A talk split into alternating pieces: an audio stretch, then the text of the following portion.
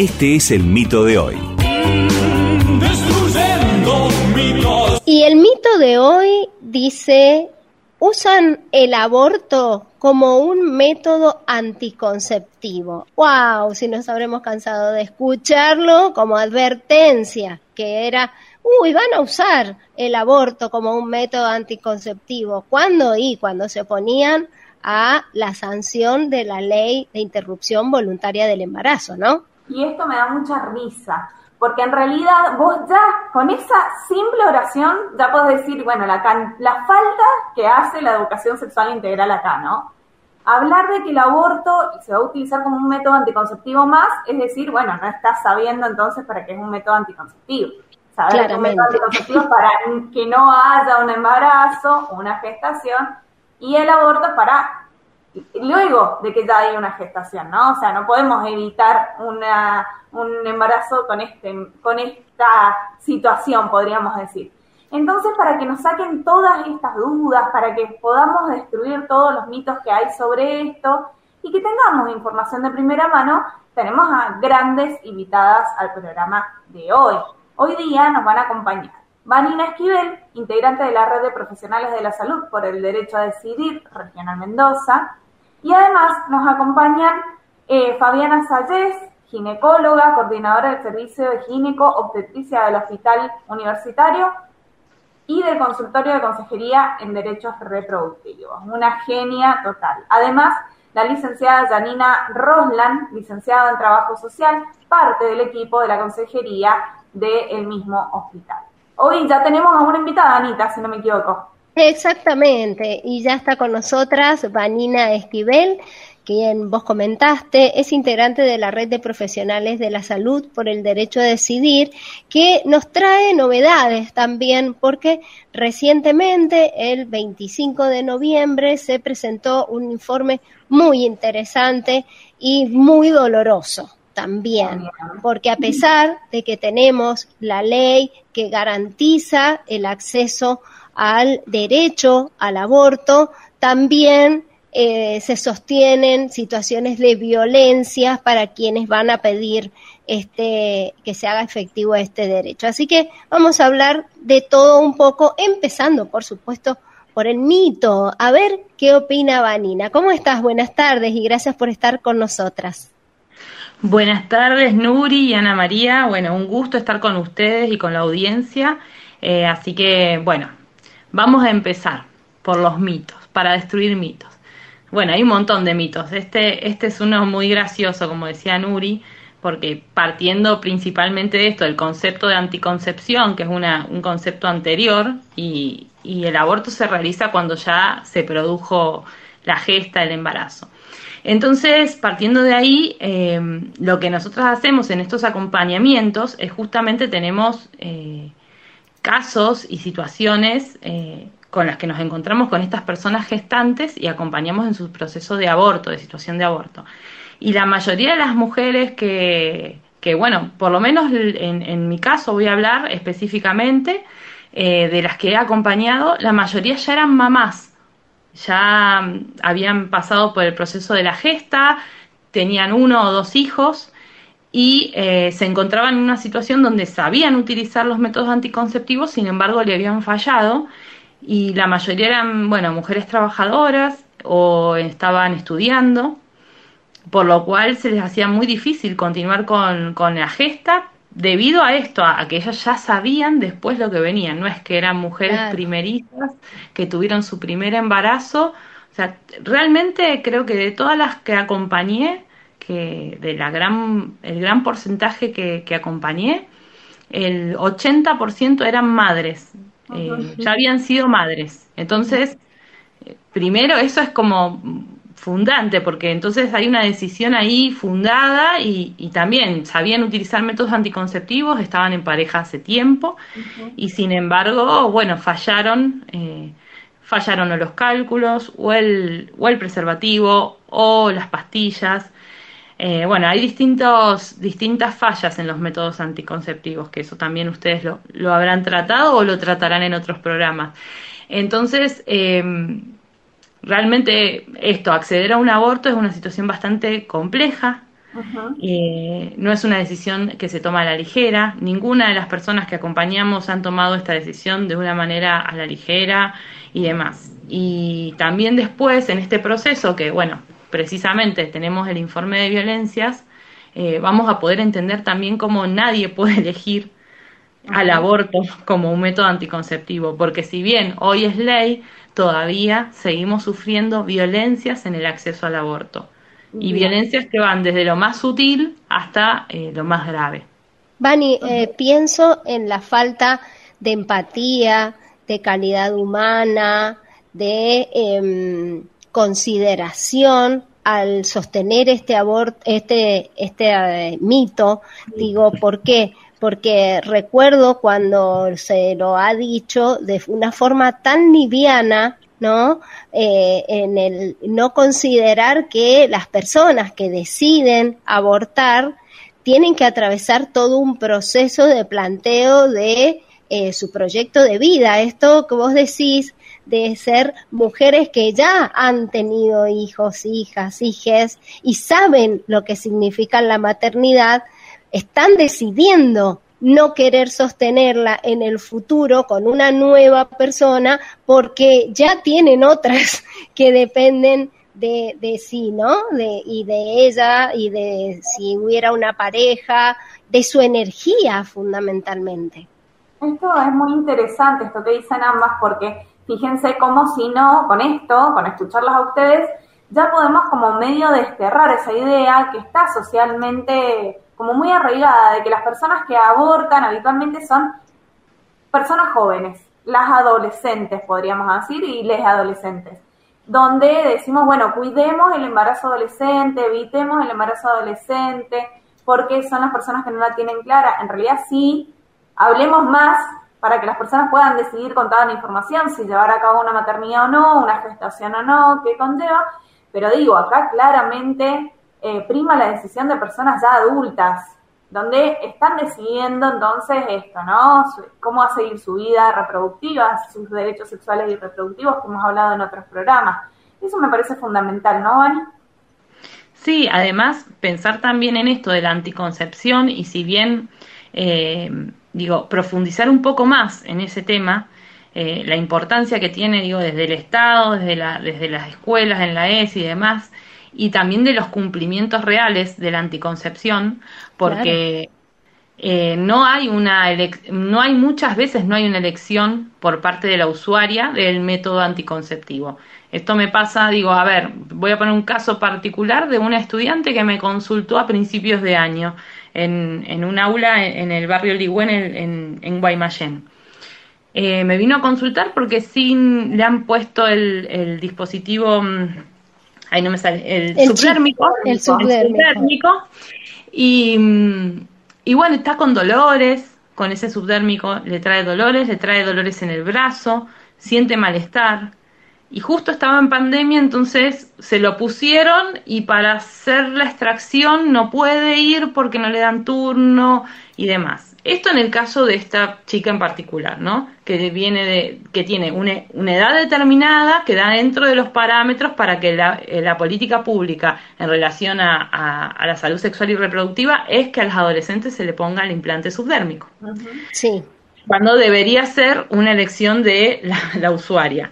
Bueno, en cambio, si va una mujer mayor con pareja estable y demás a pedir un subdérmico, está teniendo hoy en día eh, muchos obstáculos para lograrlo.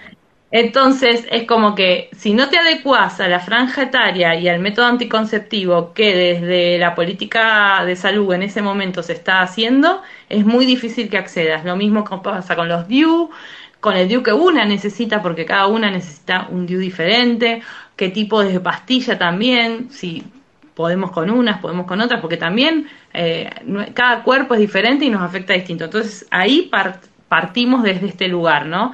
Desde la falta de una, una política de anticoncepción que, que, pueda brindarle a la persona la respuesta que está necesitando, ¿no? Porque mismo esto de pensar las adolescentes y demás, le ponen el subdérmico y ahí donde, bueno, solamente adolescentes. Eh, claro.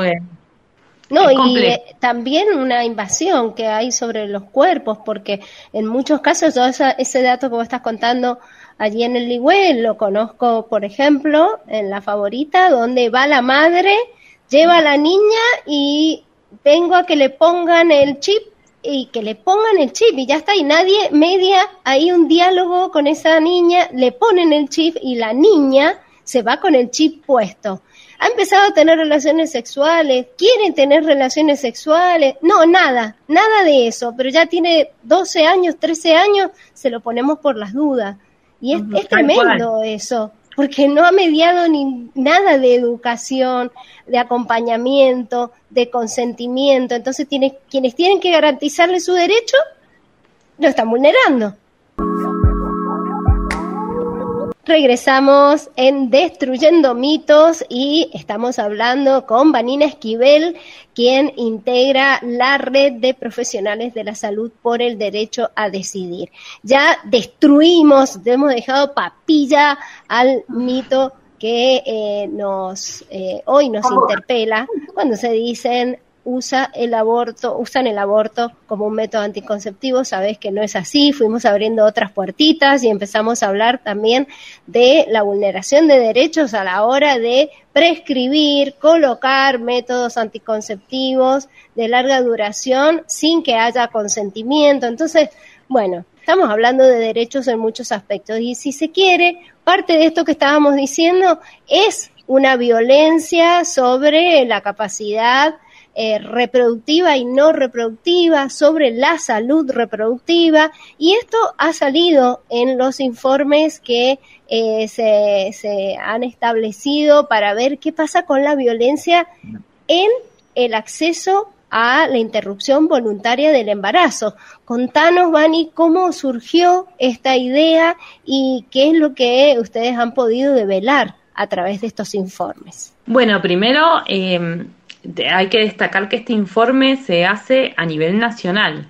Si bien estamos representadas nosotras como provincia y también la zona oeste del Gran Buenos Aires, eh, que es una regional bastante grande, para las que estamos acá en Mendoza por ahí no nos ubicamos geográficamente, pero es importante eh, hablar también de, de, esa regional porque es todo lo que viene, tiene que ver con Moreno, Morón, Luján, si ustedes tienen alguna idea o si no lo pueden googlear, es una zona semi-urbana eh, en algunos casos también. Entonces es una territorialidad eh, bien compleja, con muchas distancias también, pero con una densidad poblacional mucho más grande que la que tenemos acá en Mendoza. Eh, es por ello que en esto de hablar de las densidades, las chicas de la zona oeste, las compañeras, eh, definieron que la carga de, estas situaciones de violencia que se hicieron se hicieron a partir del segundo trimestre, es decir, eh, todas las interrupciones voluntarias que se daban después de las 12 semanas. Eh, eso es, eso tiene que ver con el volumen que ellas manejan y la, la, posibilidad real de la carga de datos. En cambio, nosotras acá en Mendoza hicimos de primer trimestre y de segundo trimestre. Hemos registrado situaciones de violencia de las personas que acompañaba la red desde el primer trimestre y el segundo trimestre de embarazo. Entonces, eh, también ahí eh, hay una diferencia bastante grande en, el nivel de violencia que se ejerce.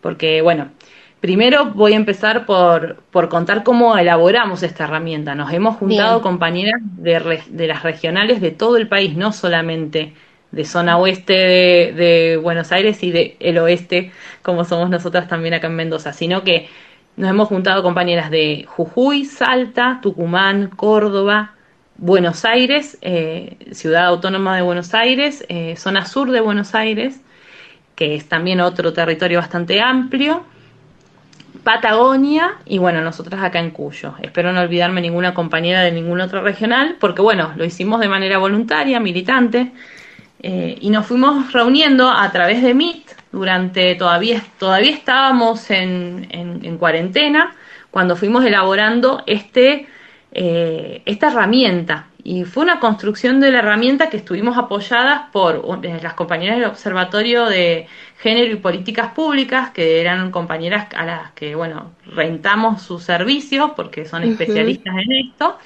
eh, desde la red. Entonces ellas nos acompañaron en esta construcción de indicadores de violencia y lo que estuvo, o sea, lo más rico para mí eh, en, relación a este informe es lo que nos ha quedado con este, este, este formulario, que, era un formulario que los cargaban en ese momento, eh, esto, debatíamos varias cosas, por ejemplo, si los cargaban las chicas que padecían las violencias o si los cargábamos las profesionales.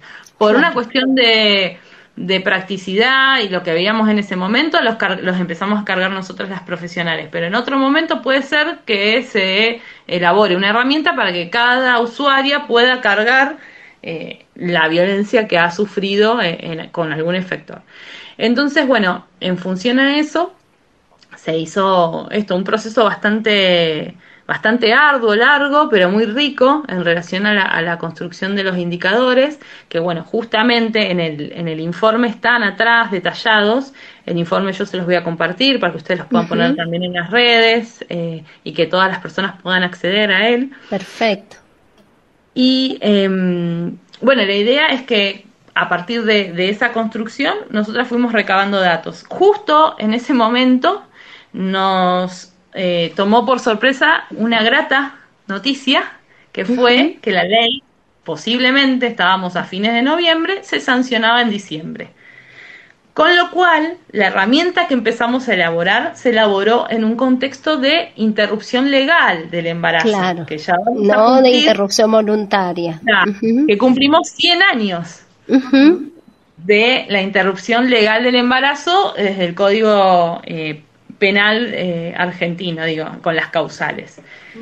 Y a partir de, diciembre se sancionó la nueva ley, entonces nos tocó cargar eh, estos datos, que fue una muestra de tres meses, y nos tocó un pedacito de IBE, o sea, de interrupción voluntaria, y otro pedacito de IBE.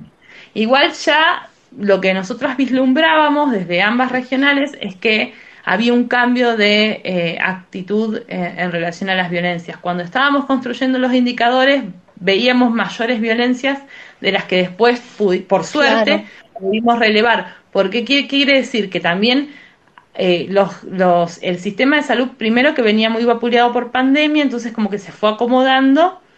Igualmente se registraron una tasa de violencias muy alta, porque es el 25% de, de situaciones que acompañamos eh, se, se, vieron eh, mujeres o, personas gestantes violentadas, eh, tanto en zona oeste de, Buenos Aires como acá. El, el dato fue el mismo, curiosamente, ¿no? Porque podría haber sido otro número, pero no, el 25% de las personas que accedían o querían acceder a un aborto han sido violentadas de diferentes maneras. Bien, ahora en estas violencias que vos estabas marcando en el, en el informe, ustedes tienen como distintos estadios, ¿sí? O distintos tipos de violencia.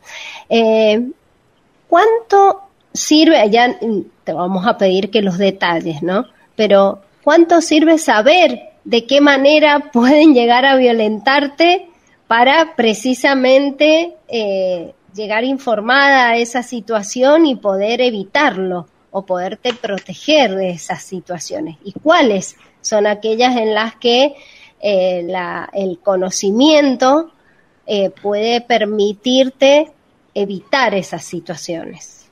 Es complejo. El conocimiento nos ayuda un montón, pero no siempre nos va a ayudar a evitar situaciones de violencia. Primero, eh, en primera instancia, hablando de las zonas, por ejemplo, más rurales de acá de la provincia. Eh, no, me voy a centrar como en los datos de Mendoza ahora. Pero el tema de poder acceder a una ecografía, ya de entrada poder acceder a, en su momento llamábamos solamente al 0800 para acceder a una ILE, contextualizando un poco en el momento que arrancamos con la muestra.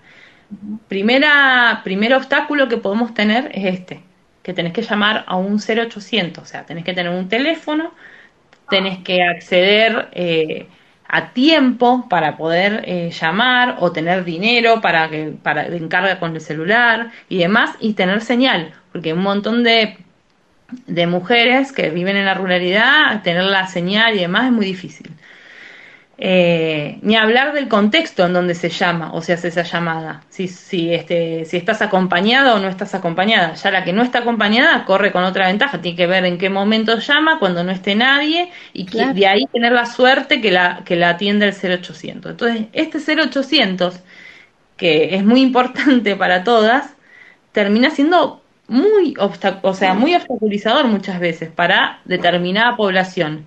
Igualmente, para otras eh, personas que tenían teléfono fijo y que podían llamar reiteradamente, acceder al 0800 sigue siendo difícil. Entonces ahí, como política pública del Estado provincial y nacional, deberíamos ver de qué manera eh, que agilizar ese acceso. Eh, así que bueno, después, después está esto de poder acercarse al centro de salud. Eso sería lo ideal, poder acercarte a un centro de salud y que todo el mundo te trate bien, que no te traten mal y demás. Pero eso la realidad es que no sucede. Por eh, demás espontánea, decimos. Claro, eso es a lo que, se, lo que aspiramos todas, digo, tanto desde el Estado eh, se aspira a eso y desde, desde nosotras como red lo mismo, pero en esta, en esta, esta aspiración de que pueda acceder una persona al centro de salud y de ahí decir, yo quiero hacerme una IBE y no la maltraten, va, vamos a tener que recorrer un, un largo trecho. Por eso lo que nosotras recomendamos a las, a las personas que quieren acceder a un aborto es que vayan acompañadas muchas veces, eh, o sea, informarlas de que les puede pasar esto y que a pesar de que les pase esto, ellas siguen teniendo el derecho a, solicitar la, eh, la, interrupción. Pero eh, no, la información en este caso no estaría eximiéndolas de que, de que exista el maltrato o, o la violencia, ¿no? Entonces todo lo que tiene que ver con maltrato y destrato, eh, lamentablemente tiene que ver con una, con una capacitación específica en el personal de salud. Y también, seamos realistas, el sistema de salud nuestro es maltratador y destratador per se. No por ir a hacerte un aborto, sino hasta que cuando una va a sacar turno para un PAP o una colpo. Digo, eh, hay veces que también como que darnos cuenta de que por ahí ese destrato o ese maltrato no solamente se ejerce porque vas a hacerte un aborto, sino que es una forma de, relacionarse con, las usuarias. Que bueno, es más grave, ¿no? Por ahí nosotras con este informe lo que podemos hacer es evidenciar eso. Lo estamos evidenciando, pero muchas personas quieren acceder a una ecografía porque están con hemorragia o por otra cuestión y no tienen nada que ver con un aborto y sin embargo son maltratados o el turno le es negado porque ya hubo el, ya se cubrió el cupo de turnos por ese día o bueno o lo que diga el ecografista de turno no sí pudimos pudimos observar acá estabas hablando hace un ratito de el acceso al derecho de la interrupción del embarazo y nombrabas un 0800 nosotras acá lo hemos dicho varias veces ese 0800 para nuestra audiencia la que nos está escuchando sepan que es el 0800 222 3444 ese número es el de salud sexual de nación. Y Bani, corregime si nos equivocamos, pero entra el pedido al 0800, uno deja sus datos y entonces desde Nación se comunican con el programa de salud sexual y reproductiva de las provincias de cada lugar y entonces pasan el pedido para que les den un turno a esas personas. ¿Así funcionaría, Bani? Sí, funciona así. Eh, perfecto lo que estás contando. Y bueno, y de ahí directamente le dan un turno con un efector que sea el más cercano. Si tiene obra social, le darán turno en relación a su obra social. Y si no, le van a dar eh, el turno a un centro de salud que le quede más cerca de la casa. Eh, sí, eso funciona así. Eh, ¿Y hay pero un bueno, tiempo determinado que debería tener esta preguntita chiquita, eh, así podemos seguir charlando, pero debería haber un tiempo determinado que, que son 48 horas. 48 horas eh, para que para que le devuelvan el llamado eh, siempre que sea eh, de corrido, ¿no?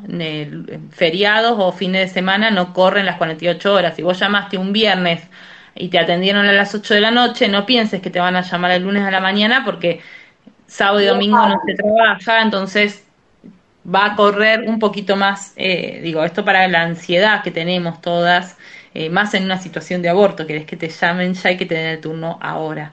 Eh, claro. Que eso sería lo ideal. Pero bueno. Bien. Entonces son de 48 72 horas, días hábiles de espera y te vuelven a llamar para contactarte y darte un turno. Bien, sí, sí. vamos a hacer una brevísima pausa y al regresar allí sí ya vamos a ir eh, teniendo en cuenta algunos aspectos que eh, están vinculados con las lamentablemente violencias que han encontrado ustedes que se ejercen y eh, cuáles serían las recomendaciones, podríamos decir, porque, por ejemplo, eh, hay, hay situaciones que tienen que ver con el maltrato físico, otras que tienen que ver eh, con el maltrato médico, otras con la obstaculización en el acceso. Y bueno, nos gustaría que nos cuentes un poco en qué consisten cada uno de ellos y eh, qué conclusión han sacado ustedes a esta altura teniendo en cuenta que ya incluso falta muy poquito para que se cumpla un año de eh, que la interrupción voluntaria del embarazo es ley. Seguimos en Destruyendo Mitos, jueves por la tarde, como siempre les digo, acá estamos poniéndole mucha onda, mucha música, pero también mucha información. ¿Por qué? Porque la tarea que nos compete hoy día es justamente hablar de aborto, de interrupción del embarazo. Y el mito que nos convoca es, usan el aborto como un método anticonceptivo. Estamos hablando en este momento con Vanina Esquivel, como ya dijimos, ella es parte de la red de profesionales eh, para el derecho a decidir regional Mendoza y nos está contando, nos estaba contando antes de ir al corte, sobre un informe que han realizado eh, y han podido analizar algunas de las violencias que eh, sufren las mujeres y las personas con capacidad de gestar al querer acceder a este tipo de derechos. Esto justamente me parece que nos sirve para mucho, quizás no siempre se puede evitar todas las violencias, pero está bueno que hablemos de esto porque lo ideal no es solamente estar empoderadas, empoderades, tener la información, sino que las personas que son detractoras dentro del sistema de salud, bueno, entiendan de que la verdad es que tenemos derechos, que está mal que nos lo vulneren y que además pueden ser pasibles de una denuncia y que justamente nos decía Vanina recién, esto se puede denunciar y pasamos el 0800 a dónde hacerlo. Vani, ¿podés contarnos un poco más el tipo de violencias que ustedes pudieron analizar cuando realizaban este informe? Este informe, este informe, este informe Sí, sí. Eh, bueno, mira, realmente la, escala de violencias tiene que ver con esto, con lo primero que decíamos en, el, en, en, la primera atención, en el acceso que ya, se está, ya está obstaculizado por la cuestión regional, por la geografía, por un montón de otras cuestiones, por la clase también. Y eh, por la clase, digo, si sos clase trabajadora, eh, es mucho más complejo acceder. Y por otra parte, em, cuanto más la gesta va avanzando y la interrupción legal se tiene que hacer a mayor semanas, el procedimiento va cambiando.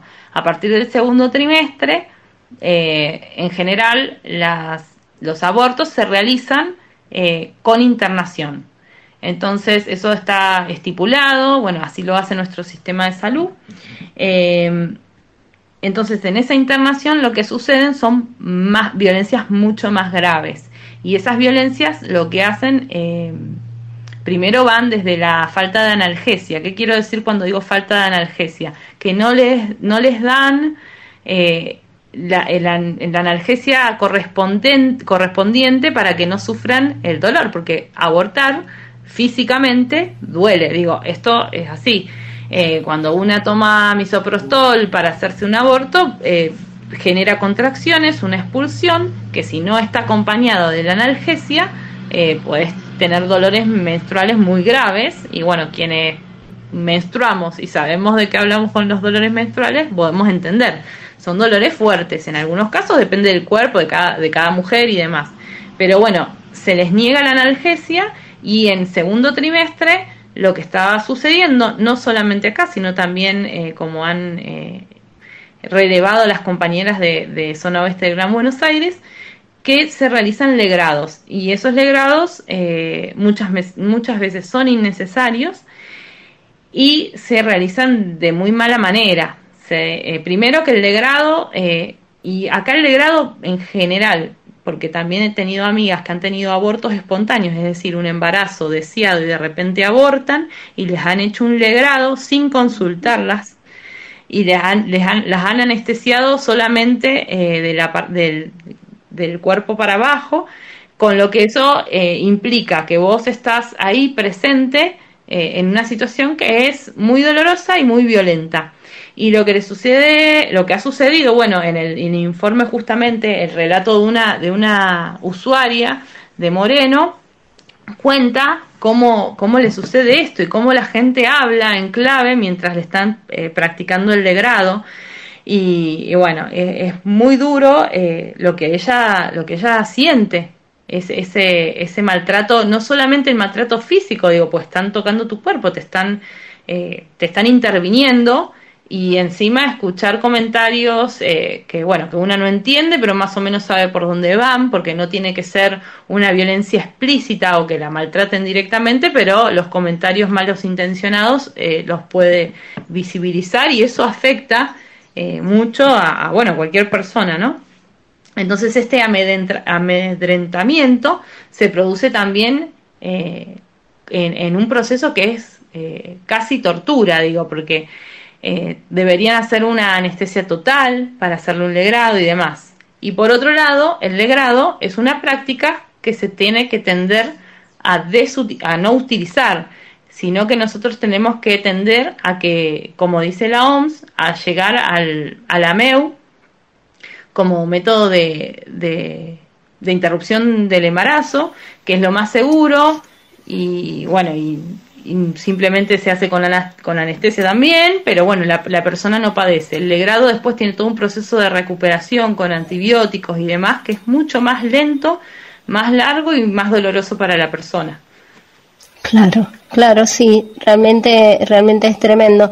Y en este sentido y en este año casi ya de recorrido de eh, la ley de interrupción voluntaria del embarazo, ¿Cómo ven ustedes que va nuestra provincia queriendo adaptarse? Ya en un ratito vamos a, escuchar, por ejemplo, cómo está funcionando en el hospital universitario, que tiene algunas obras sociales, ¿no? Pero cómo está funcionando en los hospitales públicos, eh, solamente en los hospitales, cómo es la cuestión en lo ambulatorio. Siempre tenés que llegar a estos grandes centros o, estamos más cerca de que en el ámbito público se asista en centros de salud. Y lo último, quienes tienen obras sociales, ¿cómo ven ustedes que esto se está aplicando? Bueno, es muy complejo. Este informe ya quedó viejo, ¿no? Porque ese informe habla del año pasado, entonces ahora lo que nos está sucediendo no va a estar reflejado acá. Mucho tiene que ver con esto. Primero la dilación. Eh, hemos, nos hemos encontrado eh, eh, justamente el otro día, el 25 de noviembre, en la plaza, hablando con compañeras de, distintas organizaciones y demás. Eh, algunas nos decían, eh, por ejemplo, de la zona de la Valle, que hacen el acompañamiento, que al final, dice, parece que estuviéramos peor que antes. O sea, peor en el sentido de las dificultades que se están encontrando para poder acceder. Antes era como más eh, dinámica la cuestión y ahora está como un poco más trabada. Eh, todavía tenemos muchas trabas mismo dentro del, personal de salud que existe en, los centros de salud y en, los hospitales. Para acceder a un aborto, en algunos lugares eh, hay, hay conformados equipos donde vos podés acceder a esos centros de salud y de ahí directamente eh, se, empieza todo el circuito, se te hace la consejería y demás.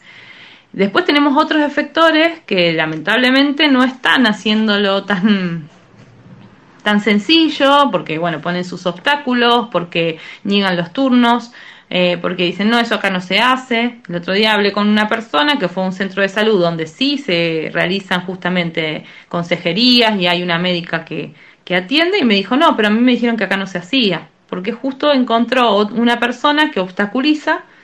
Y digo, no, bueno, hay que volver a ir, volvió a llamar al 0800, también le costaba mucho a esa chica en, en Guaymallén llamar al 0800.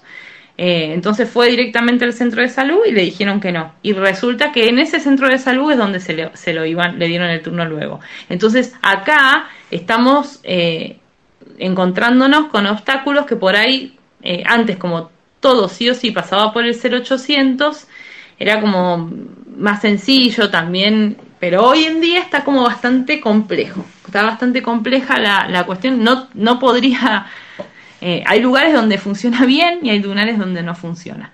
Y por eso, para eso nosotras desde la red tenemos nuestro mail, eh, que ahora después lo voy a pasar bien, o Nuri, si lo puedes pasar bien, eh, más adelante, para que se puedan comunicar con nosotras y, y ahí nosotras lo que hacemos es contestarlas y acompañarlas primero en cómo tienen que hacer el procedimiento para acceder al aborto.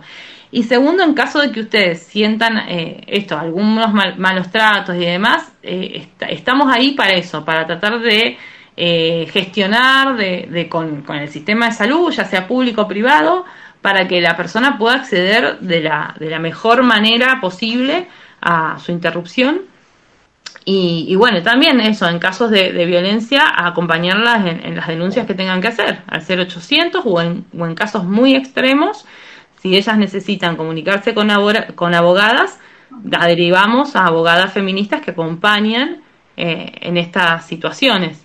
Y ahí es donde a veces eh, se aceleran los procesos y se cumplen, sobre todo con las obras sociales privadas. Cuando interviene alguna, alguna abogada, inmediatamente parece que lo que no se hacía, eh, bueno, ahora sí se hace. Entonces, bueno, pero eso, como digo, eso es el sistema, ahí es donde una entra como diciendo, pero eso es el sistema de salud en general. Digo, nos pasa en discapacidad, nos pasa con enfermedades eh, largas y, bueno, ¿no? Es como esta, estas muequitas del sistema de salud que es maltratador, que no garantiza siempre y bueno, tenemos que estar en la lucha siempre, sea por el acceso al aborto o por, por algún otro tipo de, de, necesidad de uso del sistema de salud en sí. Excelente, Vani. Acá tenemos el mail para que puedan acceder. Red de Red Profesionales Salud Mendoza arroba gmail.com. Fíjense que de profesionales y salud va doble S, ¿sí? Red Profesionales Salud Mendoza arroba gmail.com. Mil gracias, Vanina Esquivel, por acompañarnos. Se nos ha acabado la parte de este bloque, por lo menos. Nos vamos a ir a una pausa y escuchar música, pero ha sido un placer escucharte y tenerte acá, como siempre, compartir contigo. ¿No, Anita? Bien, totalmente. Y ahora que ya está esta herramienta, como vos decías, eh, confiamos en este trabajo tan maravilloso que vienen haciendo desde la red desde hace tantos años, de ser garantes de derecho que hasta que llegó la IBE, ¿no? Muchas mujeres, personas gestantes, encontraron refugio, apoyo, compañía en, eh, el, el, único espacio que se los estaba brindando, ¿no? Y que trabajando desde distintos lugares ustedes pudieron brindar esta contención que obviamente debe continuar ahora porque lamentablemente gente para vulnerar derechos sigue habiendo. Entonces, desde aquí, desde Destruyendo Mitos, ya saben, pueden contar también con nosotras para que amplifiquemos las voces a través de la radio. Muchísimas gracias, Vanina. Gracias a ustedes. Y hablando justamente de destruir un mito, con todo esto que te conté, lo que les conté, imagínate que nadie va a pensar que el aborto es un método anticonceptivo. Claro, ni siquiera desde lo, desde lo conceptual te estás equivocando, pues si es anticonceptivo todavía no hay concepción, que es lo que te causa gracia, pero no nos causa nada de gracia que garantizar un derecho sea tan doloroso sencillamente porque una sociedad se emperra, como se dice, o se vuelve loca por vulnerar derechos. Muchas gracias, Vani. No, de nada, gracias a ustedes, chicas que somos del tiempo, polvo del viento, suerte fugaz. Destruyendo mitos y seguimos conociendo distintas voces vinculadas con este mito que estamos trabajando hoy, que dice el aborto se usa como método anticonceptivo. Y sumamos a nuestra mesa de trabajo en el programa de hoy a la doctora Fabiana Sayeg, Ella es ginecóloga, coordinadora de ginecobstetricia del Hospital Universitario y del consultorio de Consejería de Derechos Reproductivos. Y también a la licenciada Janina Roslan, ella es licenciada en Trabajo Social y parte del equipo de la Consejería ¿no? en eh, Derechos Reproductivos. ¿Cómo les va, chicas? Buenas tardes. Hola, ¿cómo andás? Buenas tardes, gracias. Bueno, gracias a ustedes por estar aquí hoy compartiendo este espacio. Seguimos destruyendo este mito que me gustaría saber qué opinan al respecto de esta idea que fue como bastante expresada cuando se debatió la ley y se sigue sosteniendo por parte de aquellas personas que están en contra de garantizar este derecho. Es un mito muy difundido y un miedo de muchos médicos de que al estar eh, permitido la interrupción lo atraviese como parte de un método anticonceptivo. La verdad es que no es lo que vemos en nuestro consultorio. En nuestro consultorio vemos que llegan las pacientes muy angustiadas con la situación. Estábamos justo hoy tabulando los datos de nuestras pacientes, eh, muchas con mal uso de los métodos anticonceptivos, muchas veces por falta de información otras por la edad. Tuvimos una seguidilla de tres pacientes que eran parejas arriba de 40 años de edad y que pensaron que era una edad donde no se podían quedar embarazados, algunas que les ha fallado el método habiéndolo usado bien. Ninguna lo atravesó en forma alegre, ninguna lo, lo atravesó en forma desafectivizada ni como método anticonceptivos. Para todas fue una situación muy dolorosa todas con la duda, casi te diría que hasta el final, de qué es lo que iban a hacer, con un dolor muy profundo de tener que tomar estas decisiones y mm, la verdad es que fueron procesos muy dolorosos para las pacientes que lo tuvieron que atravesar, muy lejos del mito este. Y todas eh, agradecieron, viste que la ley termina cuando vos das anticoncepción inmediata posterior, todas adhirieron al 100% con la anticoncepción posterior para que esto no vuelva a suceder. Sí, y agregaría respecto a esto último que me parece eh, importantísimo esto de seguir hablando respecto a estos mitos porque aún están vigentes en las instituciones, en algunos profesionales, en la sociedad y hay evidencia que, demuestra que, que en aquellos países donde ya llevan años con la regulación de un aborto legal, no solamente ha descendido las muertes de mujeres por abortos inseguros, sino también la cantidad de abortos. Y esto es por una diferencia crucial, que es lo que acaba de mencionar Fabiana, a diferencia del aborto clandestino, la ley eh, nos, nos brinda el marco para poder garantizar el acompañamiento, la información y el asesoramiento en cuanto a métodos anticonceptivos, para que esto eh, para que esto se pueda prevenir, para que no hayan embarazos no deseados, no planificados. Y esta es como eh, el trabajo también más fuerte que, nos toca a los equipos de salud en cuanto a pensar los acompañamientos cuidados y necesarios según también las particularidades de cada usuaria, cada paciente o cada persona gestante. Y ahí es donde radica la, la diferencia entre el escenario de lo clandestino y las posibilidades de poder trabajar en la prevención en el marco de lo legal. Perfecto. Estuvimos precisamente antes en el programa charlando sobre la violencia en el acceso al aborto y yo considero que una de las principales violencias es precisamente no formarse, no capacitarse como personal de salud para brindar una atención de contención de estas personas que llegan en busca de eh, que se les garantice un derecho y no se encuentran con la mejor atención posible porque muchas veces hay prejuicios para no formarse, muchas otras hay impedimentos realmente ideológicos para no garantizar el derecho.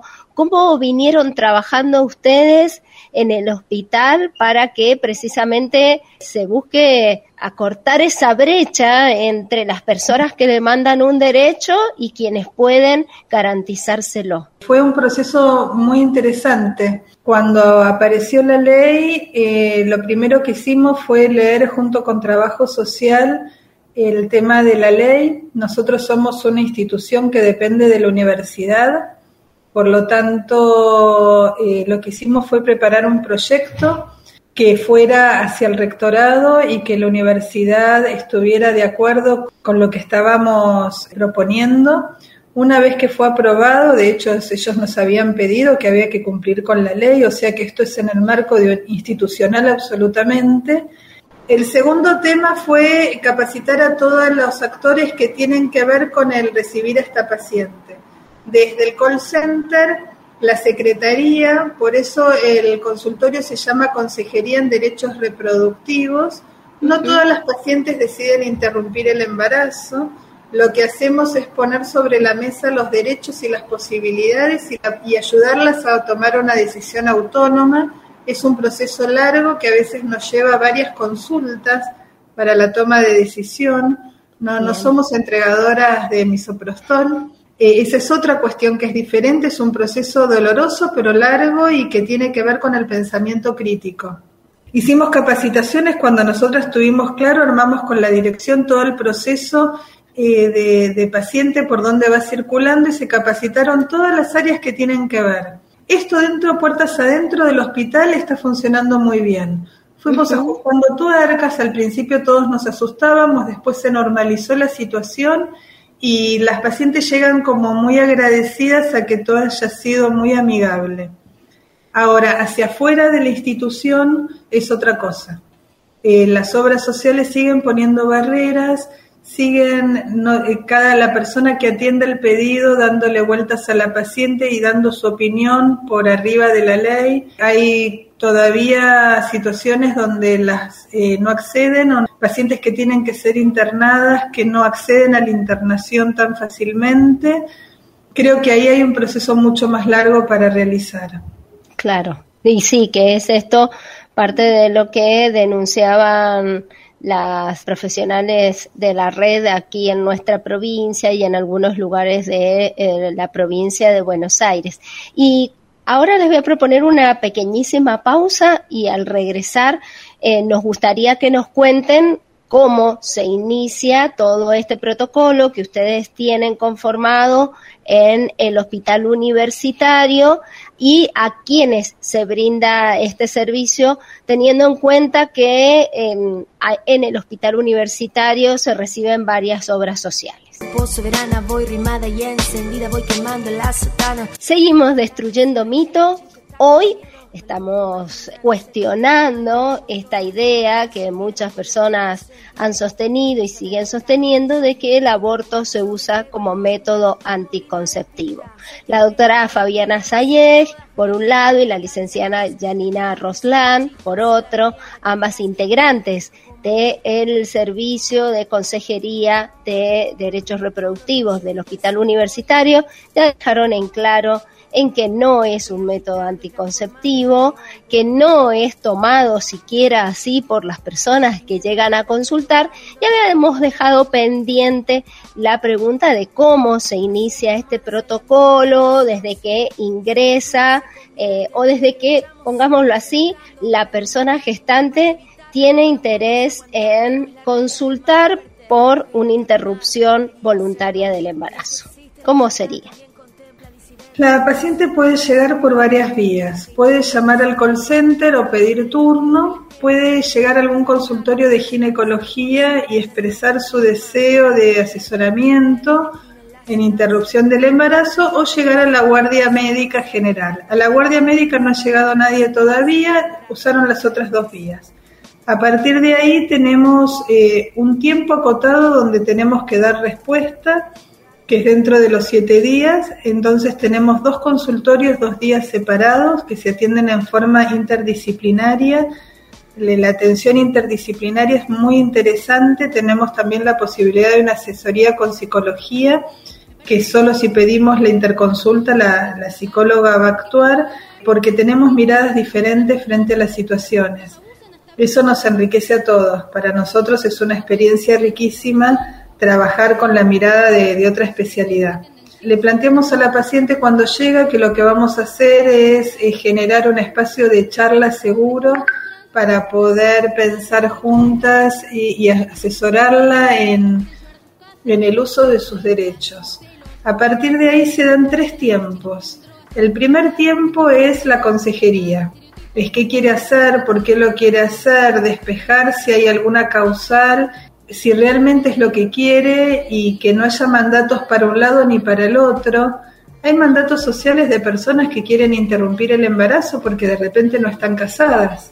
Claro. O porque no es el momento, pero que tienen un proyecto de pareja y que cuando uno lo despeja, eh, la verdad es que tienen más ganas de tenerlo que no, cuando entraban por otra cosa. Uno no convence a nadie. Lo que hacemos es pensar en por qué y que la paciente o la persona esté convencida o, o que llegue a una conclusión de qué es lo que quiere hacer. Y ahí acompañamos. Bien. Existen tres posibilidades. Decidir continuar con el embarazo y maternar, decidir continuar con el embarazo y entregar en adopción. Tenemos un servicio, el Servicio de Trabajo Social, que también trabaja en adopciones para hacer el, el enganche en el momento y la posibilidad de interrumpirlo.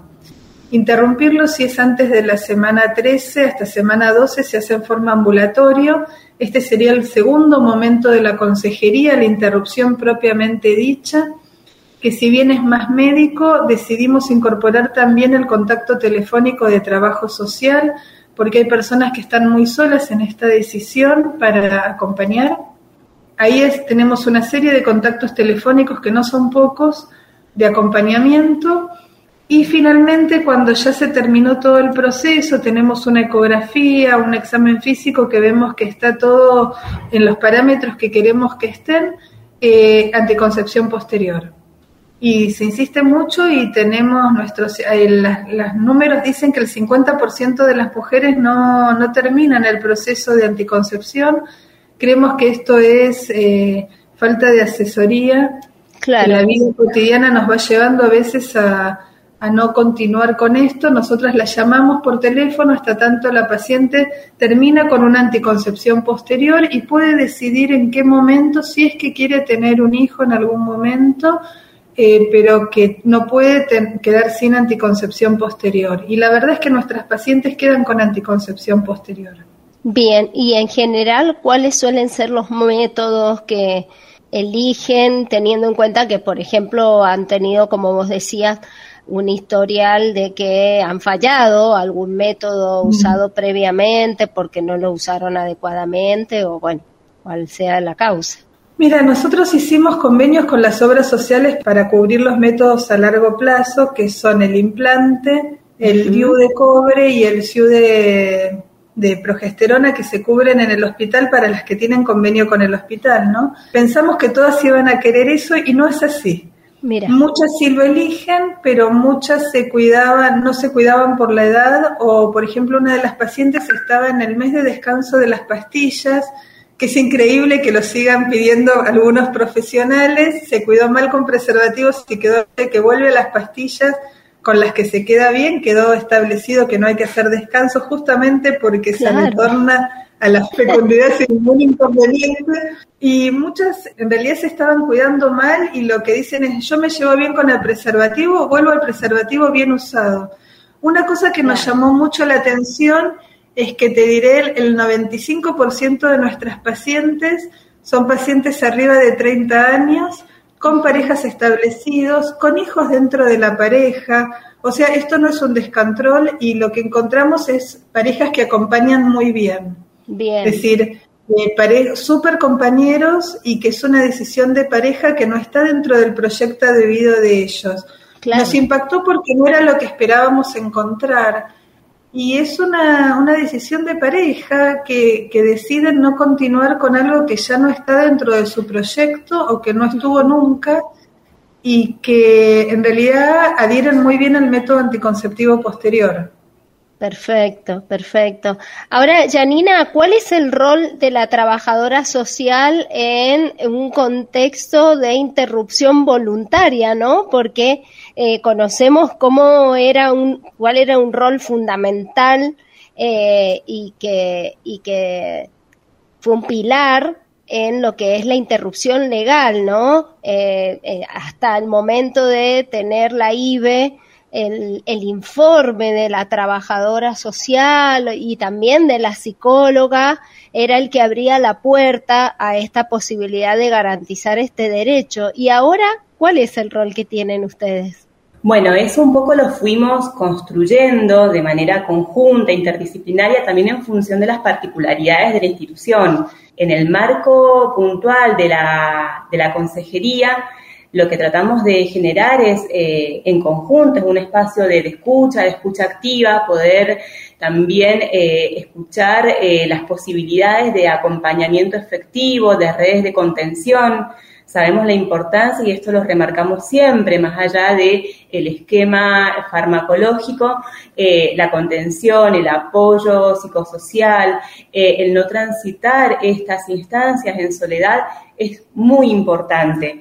Eh, digamos que es el, el 50% restante. Entonces, allí poder eh, generar espacios de donde poder ir dialogando esto, generando, escuchar también eh, aquellas situaciones en donde quizás demande de, mayor acompañamiento o poder fortalecer los cuidados.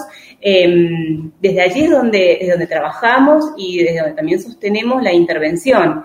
Eh, nuestro lema es garantizar una, un acompañamiento cuidado.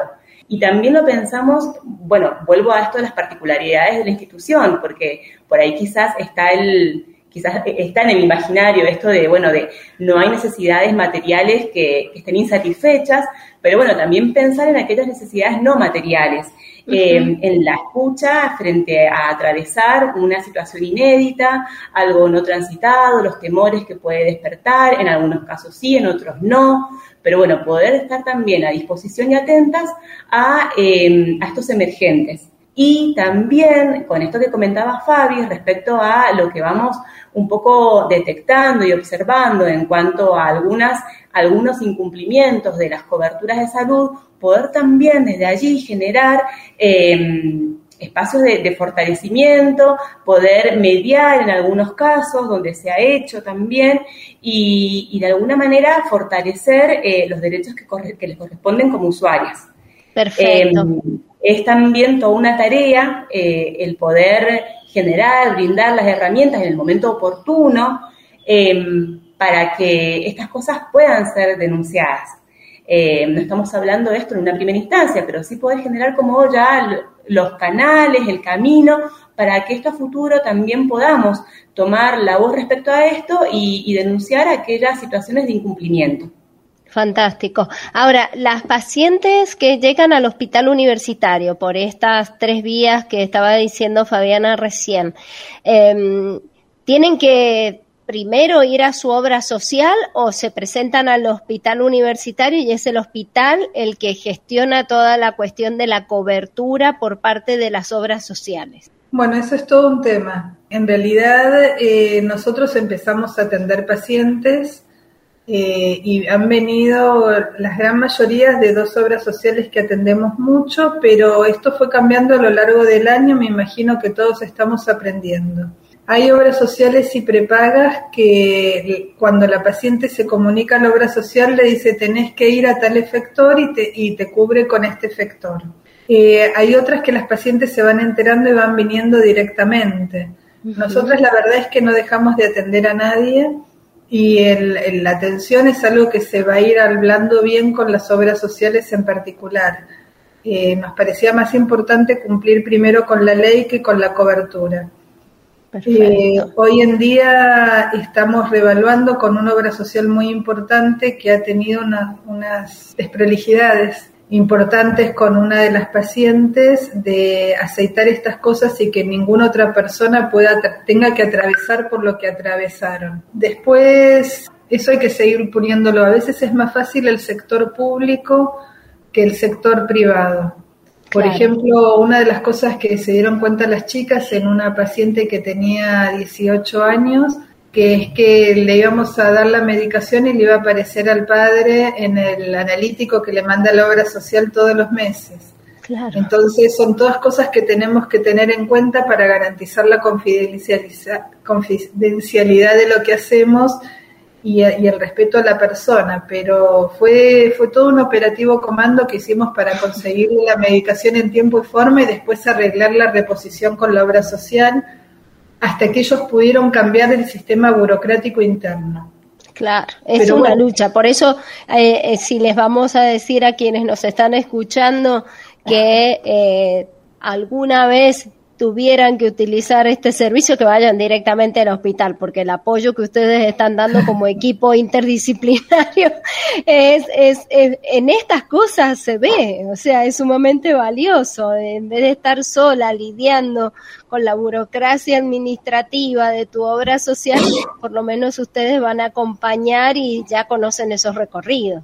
Sí, lo planteamos desde el corazón. Ahora estamos haciendo la utilización del hospital, sino que no nos dieran bolilla ninguna de las obras sociales. Claro. Eh, nosotras no dejamos de cubrir ninguna paciente, formulando justamente, bueno, es un camino que hay que andar. Hay que andarlo, hay que caminarlo, hay que eh, generar que todo el circuito funcione mejor.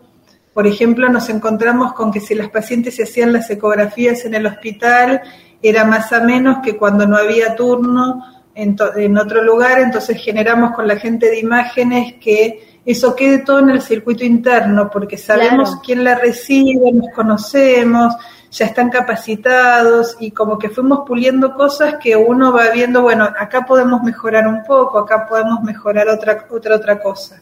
Sí, es, es todo un camino nuevo.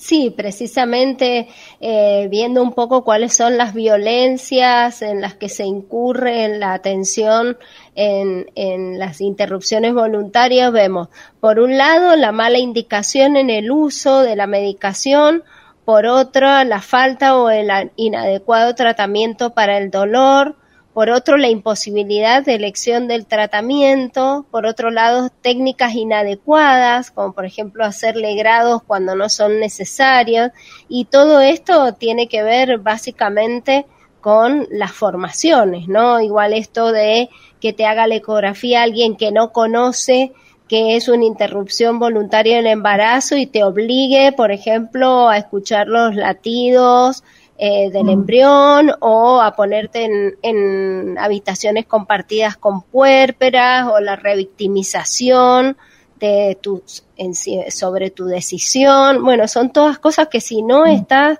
preparada vas a pasar por todos los maltratos, el maltrato médico, maltrato psicológico. No, eh, eh, esto que indudablemente la sanción de la ley es, el piso, es el piso para ahora poder seguir trabajando, sosteniendo, ampliando derechos y generando buenas prácticas en los servicios. Y es una tarea y es una lucha que también nos va a llevar tiempo. Em, a veces las leyes se sancionan y las instituciones van a contrapelo, y esto, bueno, nos viene pasando, digo, hace cuántos años de la, de la ley de educación sexual, eh, hace cuántos años de la ley de salud mental, y, esto también, digamos que vamos en un mismo camino, por eso es que es una tarea diaria poder eh, efectivizar derechos, poder generar, eh, socializar prácticas, generar espacios de sensibilización, brindar información y bueno, eh, en esto es en lo que estamos. Sí, perfecto. Otra cosa, por ejemplo, que aprendimos este año fue que las únicas personas que pueden ser objetoras son las personas que indican el misoprostol. Una persona que hace una ecografía o un laboratorio no tiene posibilidad de ser objetora. Eh, eso no es menor, porque de hecho eh, es como los servicios. Yo digo, en algún momento esto va a ser como patología mamaria, que todos hacemos la pesquisa, pero le mandamos al mastólogo el nódulo de mama. Entonces, es decir, eh, esto lo hace alguien que se va a ir especializando, pero aparte eso no impide que uno no pueda asesorar en salud porque primero somos médicos. Nos pasó con algunas pacientes más complejas que fueron debatidas en todo el servicio, siendo que no, no los demás no, no hacen eh, este consultorio de consejería. Y eso también es importante porque eso implica que hay todo un servicio atrás y que esto no se hace en soledad. Eh, tampoco desde el equipo médico, que también es todo un aprendizaje porque a todos nos interpelan estas situaciones. Claro. Entonces es, poder hacerlo desde el mejor ofrecimiento posible que, que tenemos para las pacientes. Sí, y es como nos dijeron las chicas en base a este estudio que hicieron, ¿no? Que en la formación de grado ni se habla prácticamente de aborto y menos de interrupción legal, eh, voluntaria, mejor dicho. Sin embargo, no se habla en ginecología, pero se toma la ley en el examen de residencias. Desde que está el examen único, hace dos o tres años aparece las causales de, aparecían las causales de ILE, que a mí me encantó cuando lo vi. Yo doy bastantes clases porque aparecen, aparecen varias cosas que antes no se tenían en cuenta. Eh, bueno, aparece esto, en otro contexto aparece todo lo que es desorden de la conducta alimentaria, eh, aparecen las leyes de anticoncepción, entonces Bien. Es como que al final se está empezando a aplicar, por lo menos desde la formación que se le pide a los profesionales que salen de la Facultad de Medicina, eh, una mirada un poco más amplia de ciertas cuestiones de salud que antes éramos como mucho más, no sé, mirando por el ojo de la cerradura, cada uno desde su especialidad. Yo creo que son pequeños pasos, pero importantes. Totalmente. Vamos a ir a la última pausa de este eh, bloque que hemos eh, decidido trabajar con el Hospital Universitario y ya regresamos.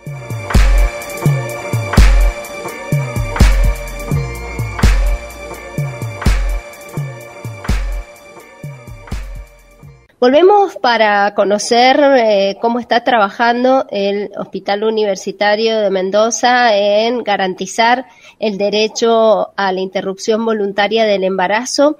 Y en este caso que estamos conversando con eh, la doctora Fabiana Sayeg y también, por supuesto, con quien la acompaña en este equipo de la Consejería de Derechos Reproductivos, la licenciada Janina Roslán, para conocer qué pasa cuando llega una mujer muy cercana a la semana 12, 13 y entre que se hacen los estudios y entre que se, eh, bueno, se hace todo este proceso que nos estabas contando, ya se, se supera esa semana que se pone como límite, por ejemplo, para el uso de medicación. ¿Eso, eso es un gris o ustedes ya lo tienen bien establecido y cómo se actúa? Tuvimos algunas pacientes que por dilaciones de distintos tipos, estas barreras que hablábamos en el bloque anterior, llegaron tarde, no por ellas, sino por, por el sistema. Eh, el sistema está armado para que lleguen cuanto antes eh, nosotros cumplimos con la ley. Hasta semana 12 inclusive se puede hacer en forma ambulatoria. Entre 13 y 14 es eh, medicamentosa pero con la paciente internada. Y a partir de semana 14 corre todo lo que es causales de ILE. Bien. ¿Sí? Interrupción legal del embarazo que es diferente. Pero ustedes pueden hacer esa práctica o por las características del hospital tienen que derivar? Todavía no tenemos internación. Calculamos que en breve, así que a partir de semana 13 derivamos a la paciente. Ajá. Y ahí que depende de la obra social, cómo hacen el nexo para que en el lugar donde la reciban no ejerzan esa violencia que ustedes precisamente evitan a través de todo este abordaje que vienen haciendo. Sí, mira, justo lo, tuvimos una reunión con las chicas del Ministerio de Salud en la semana pasada justamente por este tema con una paciente que tuvimos que mandar internar que fue bastante complejo. Eh, hay que seguir puliendo. Lo que estamos viendo es que las obras sociales hacen convenio directamente con ciertos médicos en los efectores de salud y ahí lo mejor es llamar a la obra social y que nos digan dónde se interna. Claro tenemos, estamos armando un recursero interno para que yo le, le, pueda saltear ese paso a la paciente. Eh, desde acá, desde la institución, nos prometieron que nos lo van a mandar en estos días. Tenemos los contactos así en forma eh, informal de quienes están en cada institución, eh, con algunos baches todavía.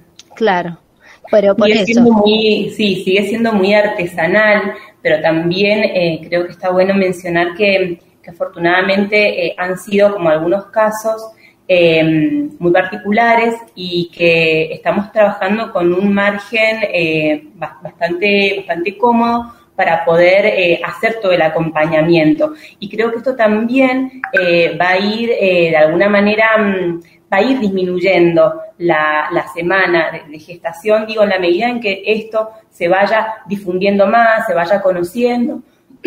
Perdón. Creo que esto también nos va a permitir, va de la mano, digo, esto de poder ir generando eh, cierta eh, socialización de la información, eh, generando, abriendo canales de, de, información para que puedan las, las usuarias, las personas gestantes puedan contar con esto a tiempo, también va a prevenir que lleguemos a estas situaciones donde hoy en día nos encontramos eh, entablando por ahí de manera muy artesanal eh, la, respuesta inmediata y gestionando con obras sociales para poder garantizar los derechos. Afortunadamente, bueno, es un poco la esperanza, creo que si esto, eh, si esto lo podemos seguir trabajando de manera conjunta, efectores públicos, efectores privados y también de alguna manera eh, yendo hacia un mismo objetivo, vamos a contar eh, con menos eh, quizás situaciones de ILE y mayor es la esperanza, digamos, y mayor posibilidad de trabajar con tiempo y de manera eficaz en las situaciones de ILE. Claro, pienso en la estrecha vinculación que hay, por ejemplo, en quienes han eh, querido usar la anticoncepción de emergencia, ¿no? Y han llegado tarde a utilizarla, que eso sí es anticoncepción, ¿no? Y, y bueno, que en su educación comprendan que no se puede esperar mucho tiempo para tomar la anticoncepción de emergencia y que ya después de eso, si realmente se dan cuenta y saben que es un, una relación sexual heterosexual que pudo ser eh, eh, fecundante, bueno, empezar lo antes posible a pensar ya así en una interrupción voluntaria, ¿no? Y no esperar el avance de esa gestación. Sí, sí, sí, sí, es así.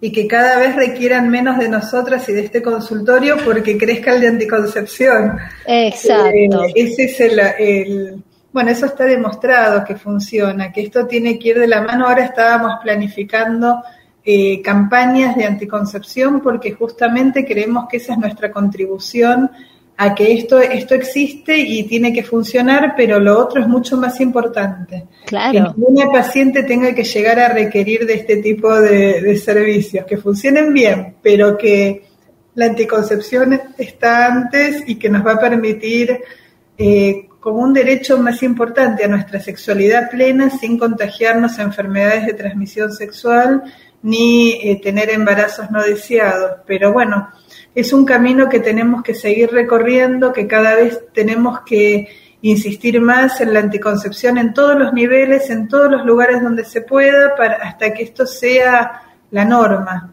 Exactamente. Y bueno, vamos entonces en ese sentido por más, como decía recién Janina, más eh, educación sexual integral, sí, como ha sido siempre el lema, sí, para, para poder decidir anticonceptivos para no abortar y ya tenemos aborto legal para no morir. Muchísimas gracias. Eh, Fabiana y Janina por eh, este momento, por este espacio y ya las tenemos allí como referentes. Lo último es cuál es el call center al que ustedes hacían referencia, el del el hospital. hospital. El teléfono de contacto del hospital universitario, toda la gente está capacitado. Perfecto. Ellos saben que tenemos un consejería inter, un consultorio interdisciplinario que es la consejería en derechos. Y si la gente llama al 0800 del programa nacional de las, eh, las derivan muy bien. Las derivan a ustedes. Sí, sí, sí, las chicas del 0800 funcionan re bien y eso funciona muy bien, por ejemplo. Perfecto. El 0800 está direccionando muy bien a las pacientes y nos mandan muchísimas pacientes cuando ven que, que nosotras les podemos dar una mano. Perfecto, fantástico. Muchísimas gracias. Muy amable. Muchas gracias. Un beso grande.